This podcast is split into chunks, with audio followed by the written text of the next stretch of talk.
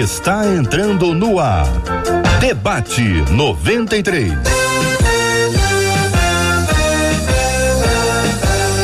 Realização 93 FM. Um oferecimento Pleno News. Notícias de verdade. Apresentação J.R. Vargas. Alô, meu irmão, alô, minha irmã, que fala J.R. Vargas. Ainda não dá pra gente fazer aquele clima todo que a gente faz todos os dias, de alegria e de festa. Mas eu estou muito agradecido a Deus pela bênção da vida de vocês, pelas nossas vidas, pela graça do Senhor sobre todos nós, reconhecendo, sempre reconhecendo que a misericórdia do Senhor se renova a cada manhã, isso é pura graça de Deus não há mérito humano nisso, não há quem possa exigir misericórdia e graça. A graça e a misericórdia são oferecidas pelo Senhor para a nossa vida. Bom dia, Marcela Bastos, Deus te abençoe. Bom dia, JR, bom dia aos nossos queridos ouvintes, Deus abençoe a todos nós.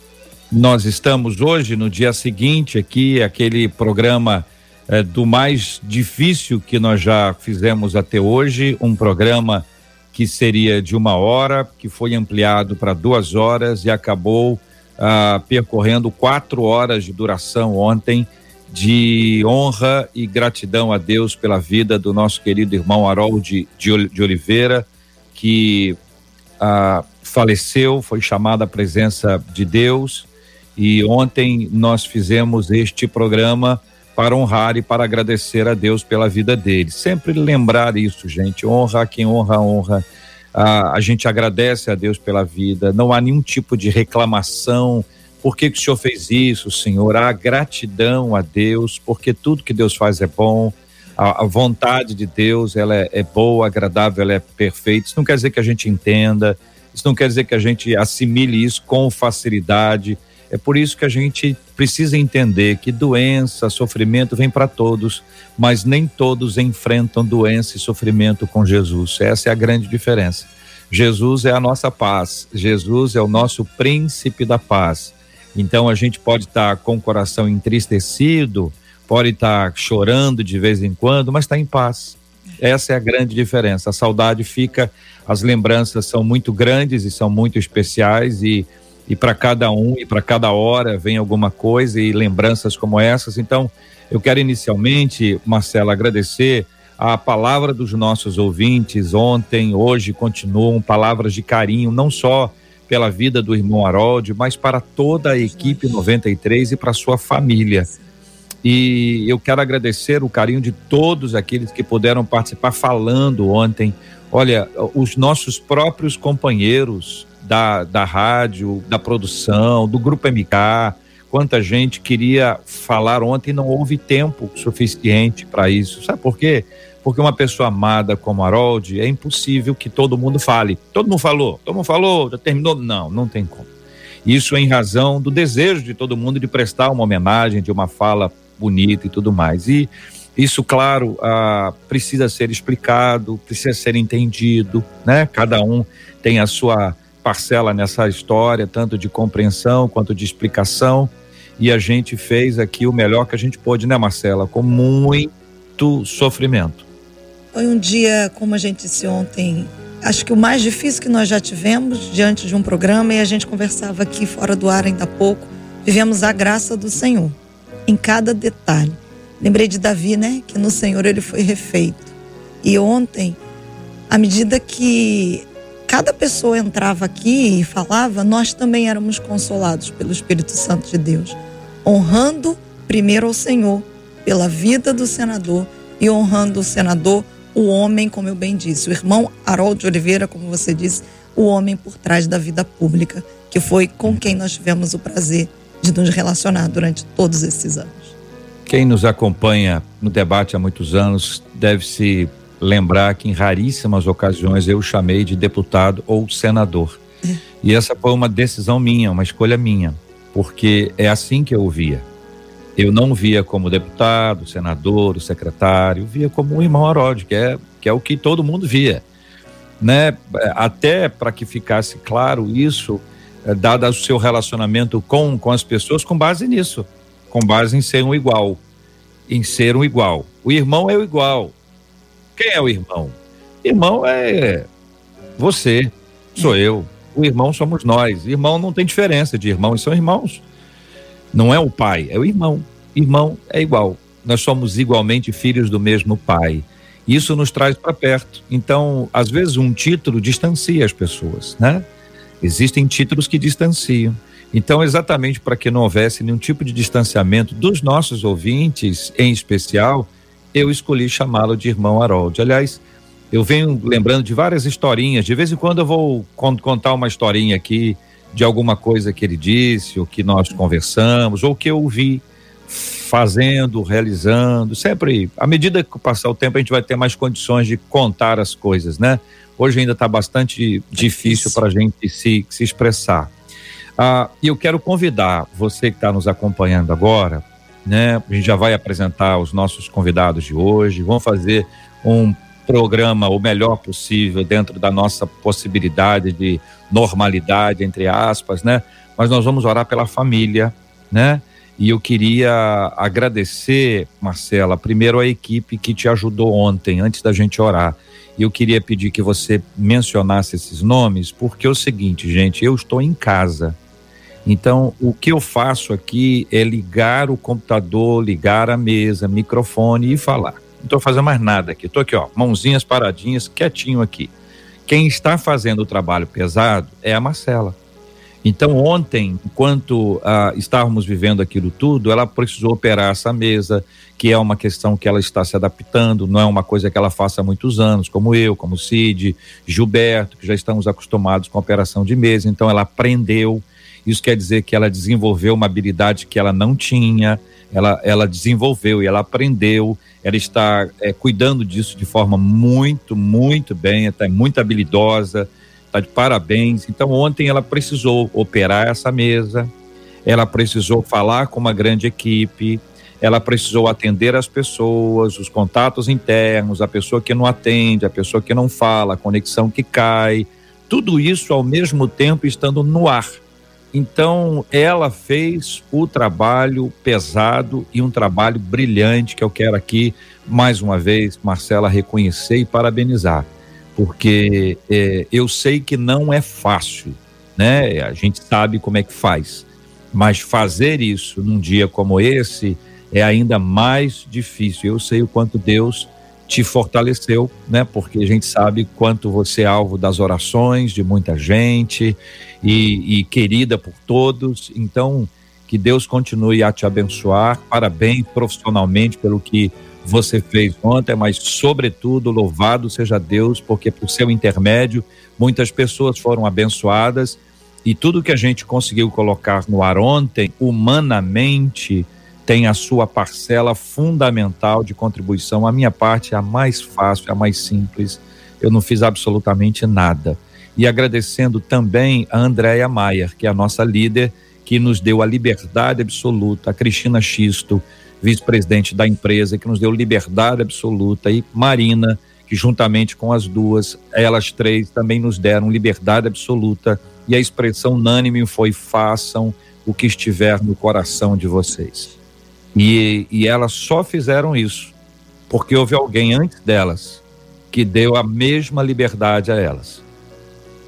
E deu a mesma liberdade a gente. Então a gente está colhendo um pouco daquilo que o próprio Harold compartilhou com elas e com a gente. Mas não vamos exagerar, porque a gente tem que tocar o programa. Mas eu queria registrar isso e essa palavra a você, Marcela. Parabéns. Eu agradeço e para quem está acompanhando a gente e acompanhou ontem sabe muito bem, eu sempre digo isso, que o que eu aprendi de rádio eu aprendi com o JR. E se ele não estivesse ali ontem segurando, certamente a gente teria patinado do lado de cá. E eu vou citar o nome da equipe, lembrando a frase que o, uma das frases que o irmão Harold Oliveira, o nosso querido senador, quando chegava aqui, ele sempre perguntava: caos controlado? E ontem foi essa equipe junto que ajudou a controlar o caos. Luciana, Eliezer, Letícia, Heloísa, Cid, Gilberto, Viviane, Silvane, Juliano e o português e é claro, a Andréia, que também chegou aqui movida de muita dor, ainda assim. Eu me lembro que Em determinado momento, para ela entrar, eu vou resumir o que aconteceu aqui ó, ontem, fora do ar. Era um olhando para o outro dizendo: Estamos juntos. Nós vamos conseguir tocar o barco. Estamos juntos. E nós vamos seguir para a glória do nosso Deus. Nos refazendo no Senhor, porque é Ele que nos refaz, para seguir o ministério que o Senhor deu ao senador, a dona Ivelise, a Marina, por consequência, a Cristina e a Andréia, e a todos nós que aqui estamos para glorificar o nome do Senhor. Louvado seja o nome do nosso Deus e Pai, que Deus dê graça, misericórdia e cuide de cada um de nós, em nome de Jesus. Nós vamos orar. Deus querido, nós te agradecemos pelos teus feitos, pela tua misericórdia e pela tua graça. Oramos na manhã desse dia, de forma especial, pela vida da Ivelise, da Marina, as netas, netos da Ivelise e do Harold. Oramos, ó Deus, por Paulinho, por Cristina, por Andréia. Oramos por, por todos os que estão mais pertinho, que podem estar agora. Oramos por aqueles que estão à distância, mas intercedendo, orando, clamando ao Senhor. Oramos para que a bênção do consolo do Teu Espírito Santo seja derramado ah, sobre elas de maneira muito especial. Que esse bálsamo maravilhoso do teu Espírito Santo, que a despeito de toda dor, ansiedade, angústia, medo, o Senhor é capaz de fortalecer o nosso coração e de nos encher com a doce paz, uma paz que não tem explicação. A paz de Deus, a paz que Jesus Cristo disse: Minha paz vos dou. E essa paz é capaz de inundar o nosso coração, é capaz de nos fazer lembrar de coisas boas, ainda que em meio às lágrimas, mas com o coração tratado, o coração cuidado, o coração fortalecido. E ainda que nos bata a saudade, certamente o Senhor há de fortalecer e de fazer com que essa saudade sirva para o serviço da honra, da gratidão, dos cuidados tão importantes que precisamos ter uns com os outros. Oramos por essa família querida, Senhor, pedindo ao Senhor que traga ao coração de tantas pessoas o mesmo desejo de intercessão. Pedimos por todos os nossos colegas do grupo, Pedimos a cada pessoa que já convive há tantos anos com a família, que se sente de alguma forma parte da família, integrado a esse grupo, a essas pessoas, dentro de laços familiares, amorosos, cristãos. Deus querido, muito obrigado por essa linda história que continua a ser escrita por todos nós para glorificar o nome do nosso Deus, para proclamar a santa palavra do Senhor e também para honrar e agradecer ao Senhor pela vida de uma pessoa tão querida e especial para nós, que é o irmão Harold de Oliveira. Dê consolo e dê paz a toda a família. Nós oramos assim, em nome de Jesus. Amém. E é com o nosso coração, na presença de Deus, agradecidos ao Senhor. E com muito temor e tremor diante de Deus, que nós queremos prosseguir a caminhada, iluminados, conduzidos e fortalecidos pelo nosso Deus Todo-Poderoso, Deus de amor. Deus seja louvado pela história bonita, pela trajetória e por tudo o que construiu o nosso irmão Harold de Oliveira, que fez tudo isso nas suas próprias palavras, unidos pelo amor. Unidos pelo amor, construiremos um Brasil melhor. Haroldo de Oliveira, por um Brasil melhor. Muito bem, vamos prosseguir o nosso ministério, nosso trabalho Ministério para a Glória de Deus. Vamos convidar aí, Marcela, abrindo as nossas telas, os nossos queridos debatedores já estão conosco aí, acompanhando cada etapa desse instante. Eu quero agradecer a Deus pela vida de todos eles. Marcela, pode apresentá-los, por favor? Muito queridos e especiais hoje com a gente, a nossa menina da tela, a doutora Esli Carvalho, que com esse sorriso nos abraça, nos consola e nos conforta. Pastor Cote, nosso querido pastor Ailton Desidério, todos juntos hoje para um programa para a glória do nome do nosso Deus. Muito bem, gente. Um dos assuntos complexos que nós temos vivido ultimamente é a questão da pornografia, que ela se aproximou das nossas vidas de uma forma muito, muito forte, né? Ela passou a estar presente na história não apenas de adolescentes e jovens, mas de adultos, talvez alguns desses já viciados em pornografia desde sempre. Alguns casais passaram a, entre aspas, apimentar a relação fazendo uso da pornografia. O número de pessoas que se separaram, que se divorciaram por causa da pornografia é uma coisa impressionante. Os dados são relevantes, estão aí para que todos possam ver. Nós vamos responder a um tema que está relacionado a este assunto numa pergunta ah, que foi encaminhada por ouvintes nossos, como sempre o fazemos. Marcela Bastos. Esse é um ouvinte casado e ele começa exatamente assim: Eu sou casado, eu amo a minha esposa, mas eu sou muito tentado com a pornografia. E isso me acompanha há muitos anos. Eu quero parar, só que eu não consigo. Oro pedindo a Deus forças e fé para resistir a essa tentação. Ele diz: Ó, oh, eu já tentei de tudo e eu não consegui nada. Ele pergunta: É possível ficar totalmente liberto do vício da pornografia? Como evitar que a pornografia destrua o meu casamento? Porque nos últimos tempos tem sido tão comum ver pessoas presas à pornografia? É a pergunta dele. Nossa querida doutora Esli, nossa menina da tela, que alegria tê-la aqui conosco hoje. Quero ouvir a sua opinião inicial sobre esse assunto, Esli. Agradeço mais uma vez a presença, né, de estar aqui a honra e também meu abraço à família, né, do senador Harold.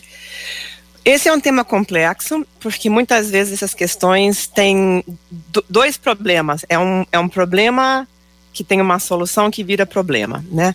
O senhor falou comigo faz muitos anos que sem sanidade não tem santidade, né? Então, quando a gente vê falta de santidade, e isso acontece na vida de todos nós, não vamos ser, né, ingênuos, mas quando a gente vê especificamente esse tipo de coisa, a gente vê que não tem sanidade, não existe cura emocional em alguma área dessa, da vida dessa pessoa, né?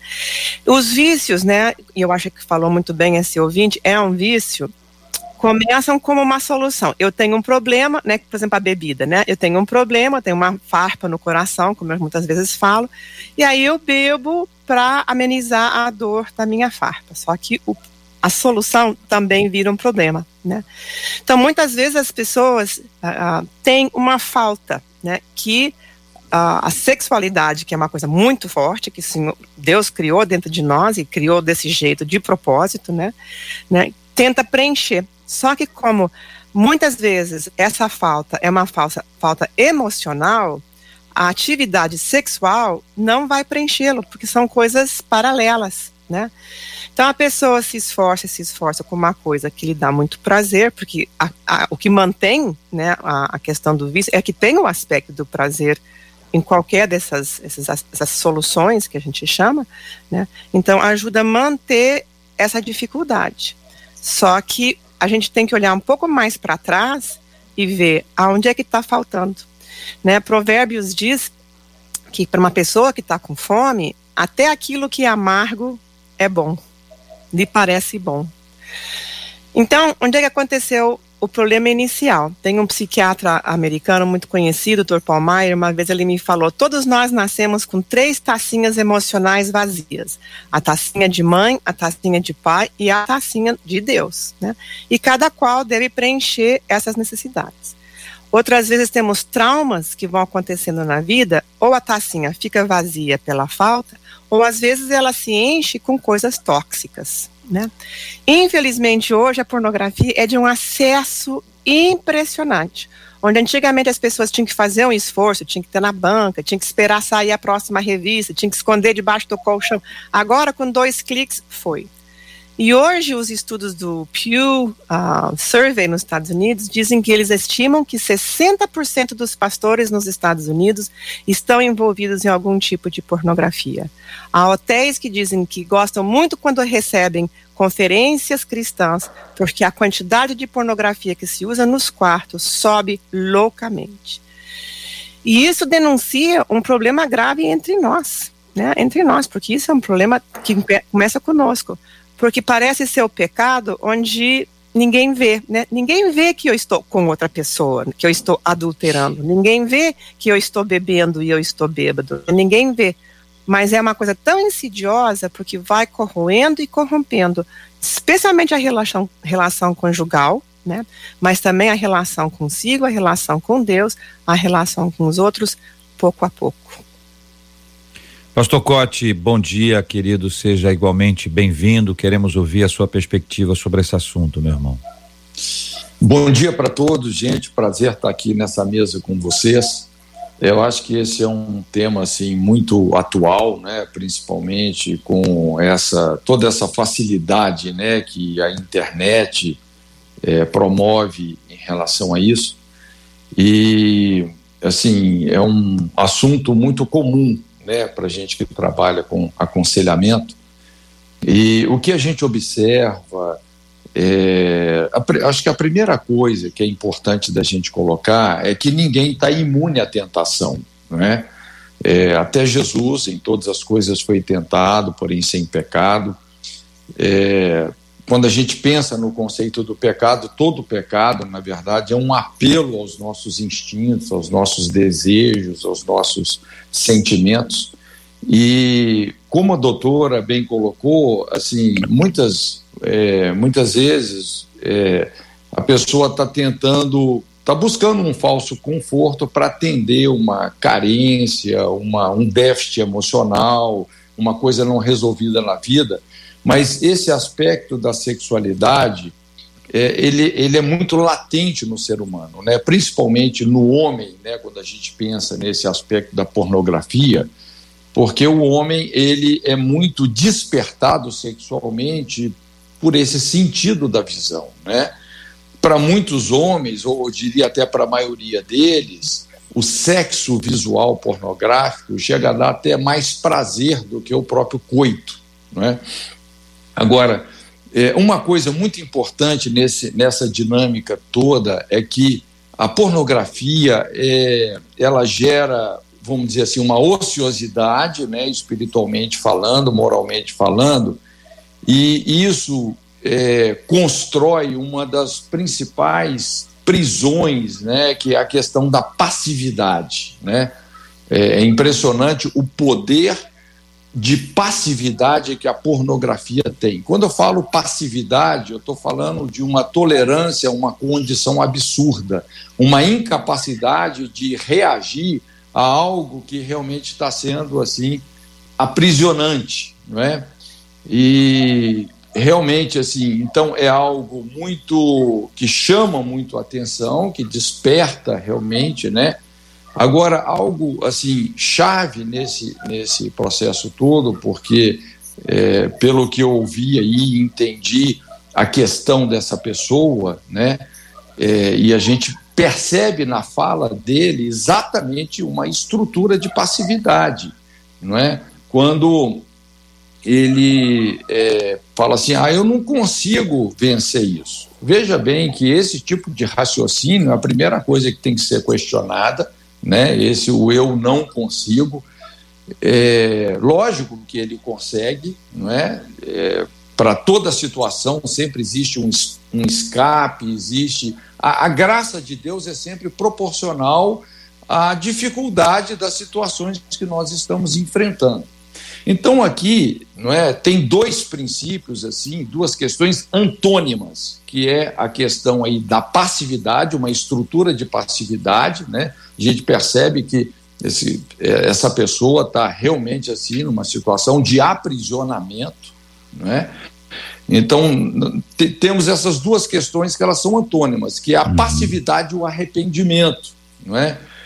é veja bem, é, só tem uma maneira de lidar com essas estruturas de passividade. Interessante, quando Jesus começou o ministério dele, a Bíblia descreve assim: o povo que estava assentado nas regiões de, de trevas viu uma luz brilhar. Quer dizer, essa descrição de um povo assentado, acomodado em regiões de trevas, mostra exatamente essa estrutura de passividade e fala assim: desde então Jesus começou a dizer: arrependei-vos, porque vos é chegado o reino dos céus. Então, se tem um conceito que a gente precisa de entender e explicar, assim, com uma certa profundidade aqui de, dessa pauta, é o conceito do arrependimento. Né? Mas, a princípio, eu só gostaria de deixar aí essa okay. Abordagem, né? Lógico, a gente sabe todo pecado é viciante. Jesus disse: aquele que pratica o pecado é escravo do pecado, então tem uma dinâmica altamente viciante. Mas a pornografia, principalmente assim, no contexto do homem, é extremamente apelativa. É, tem pesquisas que mostram, né, se é que dá para avaliar isso, né, que a pornografia vicia dez vezes mais do que heroína e cocaína, né? Então é altamente viciante, mas eu já quero adiantar dizendo que é possível sim, não é, uma pessoa, é, vamos dizer, superar isso. Eu, uhum. eu acredito que ele está lutando com as armas erradas. Você não vence um pecado com oração, não é? É, por mais, sem querer tirar o poder da oração, tá? Uhum. Mas a arma correta aí, realmente, para lidar com o pecado é o, é o arrependimento, tendo como é, focalização que Jesus fez por nós na cruz, né? Se eu pudesse só Pastor vencer Cote, o pecado orando, não precisava nem de Jesus ter morrido, né? Deixa eu ver se eu, se eu entendi. Mas é, só, não, não, é só, só, não é só com a oração. é. Também é, com a oração. Você, é, só só para poder inserir, para inserir a oração esse, no contexto. É. Você pode você pode estar orando, mas se você não construir um posicionamento de arrependimento, uma decisão uhum. irrevogável de mudar, você vai. Nós vamos ter esse quadro aí, que claro. é o quadro da passividade. Não, tá? não é uma divergência, é que até o processo de, de arrependimento, se eu me arrependo, eu estou falando que eu estou arrependido com ele. Se eu disser para ele que eu estou arrependido, eu estou orando. Então faz parte do processo a oração. É, e eu entendi bem o que é, o senhor disse. Só tem que entender o que, que é, é, o arrependimento, né? Eu não sei é, qual que... é o seu conceito de arrependimento. É, é, o meu conceito provavelmente é o seu. Se não for o seu, vou aprender o seu. Mas eu estou dizendo que a oração, sim, sim, a, a, a, oração, ela, ela faz parte desse processo todo para não excluí-la, né? Para não parecer que não é uma questão que envolva também a oração. E eu entendi a sua fala de tá. que há pessoas que só oram. É, né? eu só estou querendo Orou, desmistificar a situação. Entendeu? Perfeito. Só estou querendo desmistificar né? isso. É, sua palavra é muito Mas boa. depois a gente pode explicar melhor. Né? Eu agradeço, senhor. Para Sempre a gente uma palavra dar oportunidade aí para os outros. Pastor Ailton Desidério, querido, bom dia. Seja também bem-vindo ao Debate 93. Suas palavras iniciais sobre esse assunto, querido. Ah, JR, Marcela, antes dizer que todos nós na igreja oramos por toda a família, por todos vocês, sentimos muito a Bíblia fala: bem-aventurados os que desde agora é, dormem no Senhor, porque as suas obras o acompanham. Deus abençoe Elise, Marina, todos vocês. Sentimos um pouco do que muito vocês têm sentido. Bom, vamos fazer algumas considerações. O homem é um homem, é um ser espiritual e ele é um ser do desejo. Ah, na entrada do pecado no mundo, esse ser espiritual sofreu um desequilíbrio no seu desejo. Ele começou a buscar a satisfação para poder fazer uma compensação, então, desse desequilíbrio em várias coisas. Observamos isso muito claramente nos primeiros capítulos da Bíblia. Por exemplo, no capítulo 4 tem um relato é, do primeiro, o primeiro relato de violência doméstica, quando tem lá uh, o esposo que fala que ele era violento e e dá assim como se fosse uma a entender um amedrontamento para com a esposa. Quando nós avançamos um pouco mais é, no texto de Gênesis, no capítulo 6, nós temos a corrupção do gênero humano, o dilúvio. Quando nós chegamos no capítulo 19 de Gênesis, nós temos a destruição de Sodoma e Gomorra. e nós sabemos o que, que significa Sodoma, a palavra sodomia, o que, que havia lá naquela cidade, um, um, um desvirtuamento é, do, da, do prazer sexual. Então, a, na Bíblia, o sexo não é um assunto proibido. Não é um assunto proibido. Né?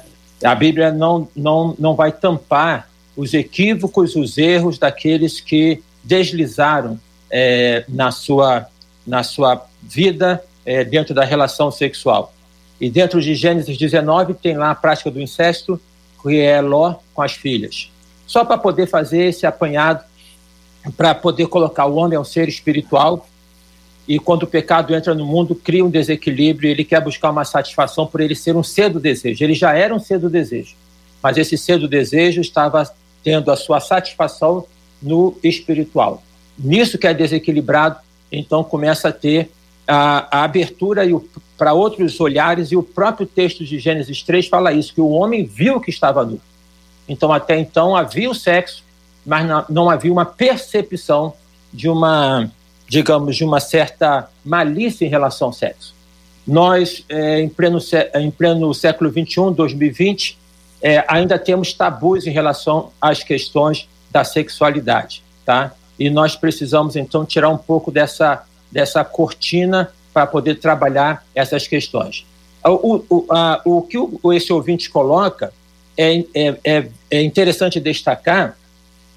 Bom, antes dele poder, de falar que eu vou, do que o ouvinte coloca, a questão de que o sexo, pastor Cote, é uma questão muito dos homens já não está sendo mais verdade. As pesquisas apontam o crescimento da pornografia entre as mulheres.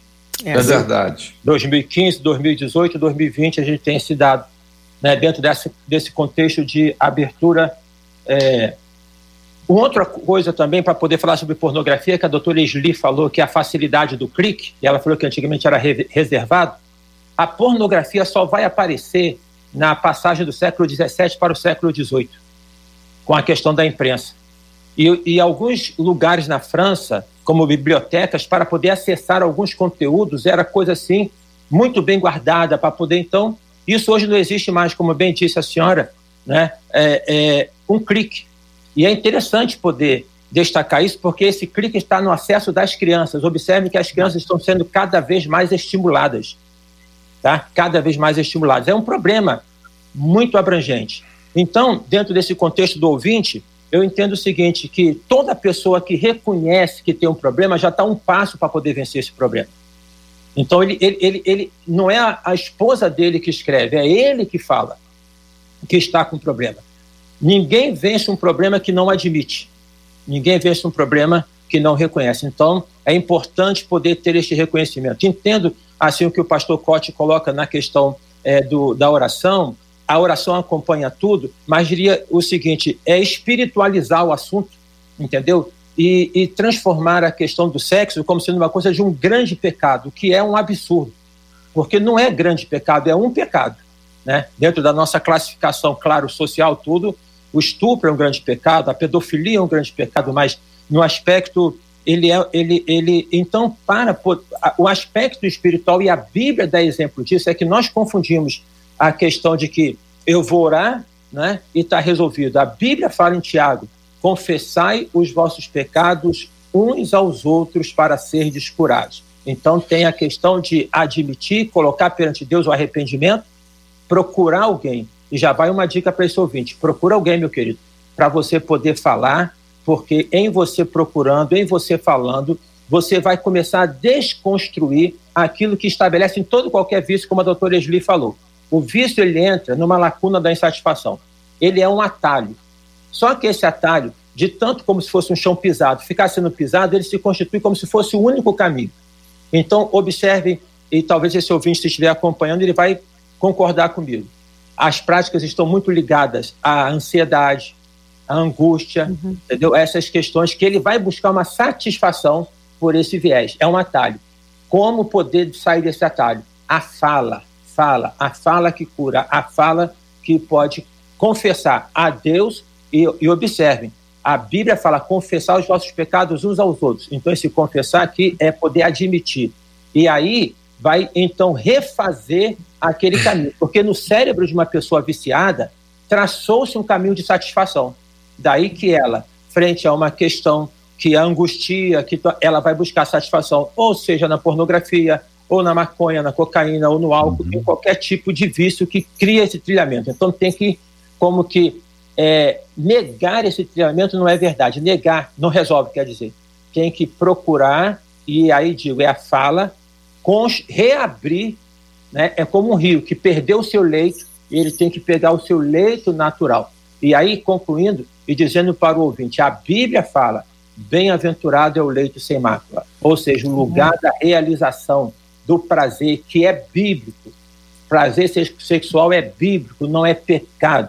Eu me lembro que uma ocasião, no início do ministério, um casal é, que eu tinha feito casamento jovem, eles falaram assim, o rapaz falou assim para mim, pastor, todas as vezes que eu e minha esposa nos relacionamos sexualmente, depois nós oramos pedindo perdão a Deus. Olha o nível de absurdo de incompreensão. É, é, é, mas é um nível de absurdo de incompreensão que a gente é. pode até achar, achar engraçado, mas existe. Tá? É As fantasias que vêm de lá de trás. Então, concluindo, JR, é só isso, é poder bus buscar o leito natural das coisas. Querido, você pode, se você seguir essas orientações bíblicas que está em Tiago. Como é que você, ouvinte, está lidando com esse assunto? O quanto isso para você é pesado, é difícil. Agora, me escuta antes de, de responder. Não me responda isso pelo Face ou pelo YouTube. Essa resposta é só pelo WhatsApp. Eu não quero que você se exponha. Eu não quero que ninguém saiba se você tem dificuldade nessa área. Quem tem que saber é Deus e a pessoa com quem você for conversar alguém de sua confiança. Nunca fale isso em rede social. Cuidado com isso, porque muita gente se aproveita exatamente disso para atacar as pessoas, tá bom? Então, se você quiser compartilhar, o nosso WhatsApp é o 96803 8319, 96803 8319. Fazemos isso para proteger você, não é para impedir que você fale. Tá bom? Não é para para impedir que você tenha o seu espaço. É só para te proteger, para você não virar alvo de alguém mal intencionado que está cheio por aí. Nós queremos agradecer as inúmeras manifestações de carinho com a 93 FM, com a nossa a nossa a nossa equipe, o nosso time e especialmente com a família a Ivelise, Marina e suas filhas, né? Aí vem as netas todas que que estão envolvidas, netos e netas que estão envolvidos nisso nessa dor e nessa, nessa, nessa luta bastante importante, né? Vocês sabem que Benoni, filho de Harold de Velize, foi chamado à presença de Deus há praticamente 10 anos. E, e, e, ele também teve filhos, né? Então, são esses netos e netas, meninos e menino e meninas, que são aqui também representados e alvos da nossa oração, bem como Velize Marina. E um dos nossos parceiros comerciais, fez questão de encaminhar uma palavra de acolhimento. E como a palavra dele é um ato de amor, nós acolhemos também com amor e queremos reproduzir aqui na 93 FM com a gratidão pelo ato de amor que é também recebido e acolhido com amor. Muito obrigado, Facilite. Dona Evelise, toda a família Facilite e eu, José Eduardo, diretor nos sensibilizamos juntamente com toda a sua família e amigos, nesse momento de tamanha perca do nosso querido senador Haroldo de Oliveira. Temos a certeza absoluta que Deus fortalecerá e consolará a senhora e sua família. Esteja certa de que pode contar conosco. Fica aqui o meu abraço em nome de toda a Facilite. Muito obrigado a Facilite e a toda toda a sua equipe, Zé Eduardo, que Deus abençoe vocês de igual forma, que Deus fortaleça e guarde em nome de Jesus. Ah, muito bem, minha gente, nós ah, estamos retomando aqui esse tema, daqui a pouquinho, ouvindo a fala de um ouvinte, enfim, que a Marcela tiver disponibilizado ali para a gente, para poder interagir. Já temos, é, Marcela? Já Temos podemos? Várias, JR. Olha, muitos é, dos nossos ouvintes compartilhando e já desde o início, muita gente falando sobre a dificuldade, esposas escrevendo da dificuldade com o marido e gente falando sobre a facilidade de, ah, eu vou buscar um, uma pesquisa simples da internet e a pornografia pula. Mas um dos nossos ouvintes disse assim, logo no início: Eu também já fui viciado nisso. Isso não é algo só condicionado. Ele diz: Comigo era diabólico. E mesmo cristão, isso foi muito tempo para vencer. Primeiro, porque o corpo parece que te pede a pornografia o tempo inteiro, diz ele. O jeito mais fácil de quebrar essa força é através da mentalidade, principalmente do homem, diz ele. Eu tive que treinar os meus olhos, mudar o meu jeito de olhar para as mulheres. Há mulheres, ele escreveu, que não se pode olhar de cima para baixo. Há mulheres que você só pode olhar face a face. E há outras, ele disse, eu aprendi a olhar apenas nos olhos, porque a mulher há mulheres muito sedutoras e para quem tem fome, diz ele, uma fome grande, o trejeito de olhar fica difícil de renunciar. Ele disse, mas com coragem, força e nos alimentando da palavra de Deus durante todo o tempo. Ele disse, eu precisava dizer à minha mente durante todo um dia. Eu gradualmente consegui vencer os estímulos visuais, diz ele, que já estava com problema até para olhar simplesmente mulheres no dia a dia na rua. Esli. Aqui, algumas, algumas observações, porque eu acho que a gente também tem que oferecer ajuda, né? Eu acho que o pastor Ailton falou foi muito importante disso da gente romper o segredo. Por quê? O segredo é um lugar, eu costumo dizer que o segredo é um lugar onde o inimigo enfia suas garras para nos manipular, para nos acusar, para dizer, ó, oh, para você não tem jeito, para você não tem remédio. Então, um dos passos, dos 12 passos do AA, do SA, de outras, dos outros grupos de 12 passos, é você confessar a uma outra pessoa de absoluta confiança o seu pecado. Como são baseados nos princípios cristãos, eu sempre encaminho as pessoas a essa possibilidade de procurar ajuda em grupos de 12 passos, porque é um dos lugares gratuitos, né? E esses 12 passos são baseados na Bíblia, onde você pode ter um mentor, um padrinho, uma madrinha que possa lhe acompanhar. E é verdade, a pornografia entre as mulheres tem crescido muito. Eu acho que isso é uma coisa importante.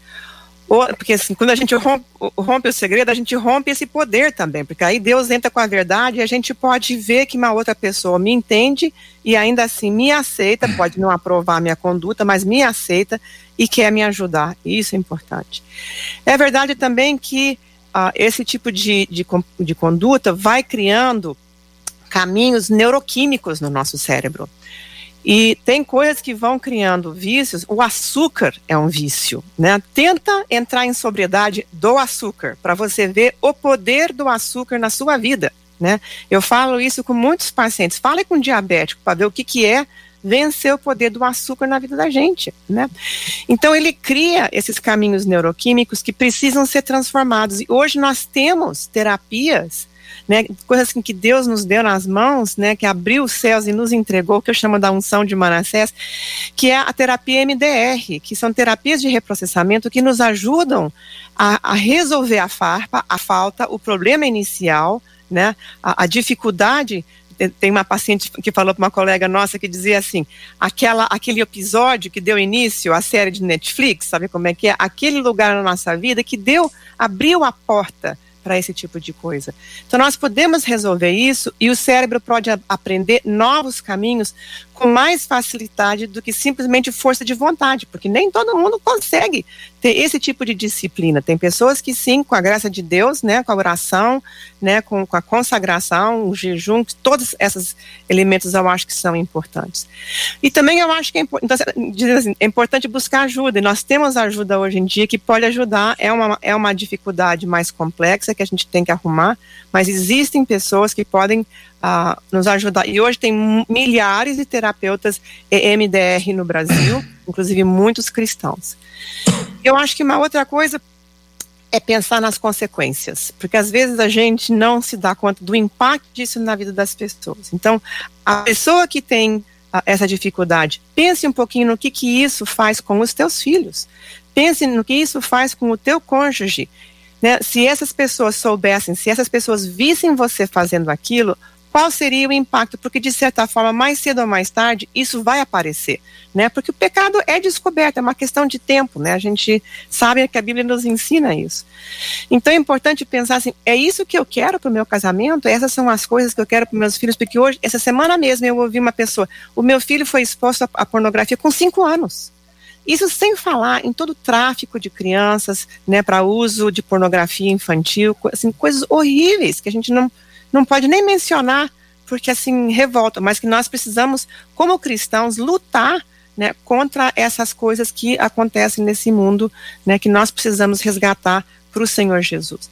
Então, existem muitas portas uh, de ajuda e todas essas portas precisam trabalhar juntas. A oração, a Bíblia, caminhar com os irmãos, buscar terapia profissional, buscar aconselhamento pastoral, pensar no impacto disso na vida de outras pessoas. Se daqui cinco anos eu continuar nisso, é isso que eu quero. Eu tenho um ministério, eu quero ser exposto, eu quero ser exposta, né? E passar essa vergonha, porque vai ser isso. Eu quero ser expulsa de onde eu estou por causa de uma coisa que tem solução. Tá? Eu não vou dizer que é simples, tá? Ou quem sabe é simples, mas não é fácil, né? É melhor colocar assim. Mas tem solução. A gente não tem que ficar preso a essas garras do inimigo para sempre. O Senhor nos dá, ore para Deus abrir essas portas, esses caminhos de ajuda, porque elas existem. Cote. Gente, excelente aí a abordagem de todo mundo, né? Só quero então acrescentar algumas coisas, né? É, assim, hoje, uma coisa que me preocupa muito é essa cultura da passividade, né? Às vezes as pessoas elas não são ensinadas a reagir. A gente, a gente vê hoje, assim, é muito comum se medicalizar o sintoma. É, qual que é mais fácil, né? Você reagir e superar uma situação que é difícil ou você tomar um sossega-leão, né? Então as pessoas optam pelas soluções mais fáceis, né? Inclusive, assim, a gente percebe muito isso. É, as pessoas já não chamam mais o pecado de pecado, né? Chamam de fraqueza. Né? Pessoas tipo, pastor, puxa vida, olha, eu tenho uma fraqueza, eu vejo uma mulher, eu adultero com ela. Então, já não é pecado, é fraqueza, né? É interessante que Jesus, ele, ele, ele, ele fez uma abordagem que eu chamo uma santificação pela amputação quando ele fala: olha, se o seu olho direito te escandaliza, sua mão direita, seu pé direito, corta fora. É melhor você entrar no reino de Deus com um olho, um pé, uma mão, do que com os dois ser lançado no Geena, onde o fogo não apaga e o, e o verme nunca morre. Então, ele está falando sobre a gente, atitudes radicais, e aí entra exatamente essa lógica do arrependimento que eu quero rapidamente falar. Eu diria o, o seguinte, né? Vamos, vamos colocar assim: os três passos do arrependimento é convicção, confissão e decisão, tá? Mas é importante a gente entender que o arrependimento ele começa com a convicção de pecado, mas ele não é só convicção de pecado, tá? A convicção é um, um fator importante, mas não é o arrependimento. Então, se a pessoa falar, ah, Deus já me convenceu desse pecado, significa que você arrependeu? Não, você não arrependeu, tá? Também a confissão. A confissão é importante? É. Inclusive, a Bíblia fala assim: aquele que encobre as suas transgressões jamais prosperará, aquele que as confessa e deixa alcançará misericórdia, né? Então, às vezes o cara já confessou, já colocou na rádio, na televisão, né, já falou para todo mundo. Significa que ele arrependeu? Não, não arrependeu. Faz parte do processo, mas não é o arrependimento. Então, o que, que é o arrependimento? É a partir da convicção de pecado, porque é a bondade de Deus que nos conduz ao arrependimento, vem a confissão, essa, isso, inclusive, que os meus colegas muito bem colocaram aí, não é? Vem a confissão e aí vem a decisão. E essa guerra, eu vou te falar, é uma guerra pessoal, é um gigante que está dentro de nós. O seu pastor não vai poder te ajudar, ninguém, é você e essa situação, você e Deus, não é? Então, é a decisão, é quando a pessoa arrependimento, é quando a pessoa 100% dentro dela, ela fala: olha, a partir de agora eu nunca mais faço isso. Não faço. Ponto final. Então, ela toma essa decisão. E é nesse ponto que ela vai experimentar uma intervenção sobrenatural de Deus na vida dela. Deus vai inclinar a natureza humana dela para uma outra disposição. É quando os sacerdotes colocaram os pés na margem do Jordão, que as águas do Jordão pararam. O passo de fé é nosso, a decisão é nossa. Quem faz parar as águas do Jordão é Deus. Tá? Então, enquanto a pessoa não chega nessa decisão irrevogável de mudar, olha, tudo bem, ela pode orar, pode jejuar, mas se ela não decidir, ela só vai mistificar a libertação dela. Inclusive, assim, só alertando que uma das coisas que a gente observa em relação à pornografia, né, uma das consequências sérias, é a impotência marital. Não é? é impressionante como a pornografia faz o sexo migrar de dentro para fora do casamento. Não é? E isso é uma coisa assim muito maligna, porque a pornografia ela vai incitando a pessoa de tal maneira que joga a pessoa, vamos dizer, numa areia movediça. Pornografia, quanto, cara, quanto mais o cara mexe ali, mais ele vai afundando, afundando. Daqui a pouco o sexo marital perde a graça. Essa pessoa, inclusive, começa a fazer contatos fora do casamento e daqui a pouco, além de perder não é, o desejo sexual pelo cônjuge, essa pessoa agora está envolvida fora do casamento. Então, muitas famílias têm sido tragicamente destruídas por isso, tá? Mas eu quero encorajar esse ouvinte realmente a fazer esse percurso do arrependimento. É possível, não é? Veja bem, a decisão é nossa. Quem arranca o coração de pedra viciado no pecado é Deus, não é? A partir de uma decisão nossa.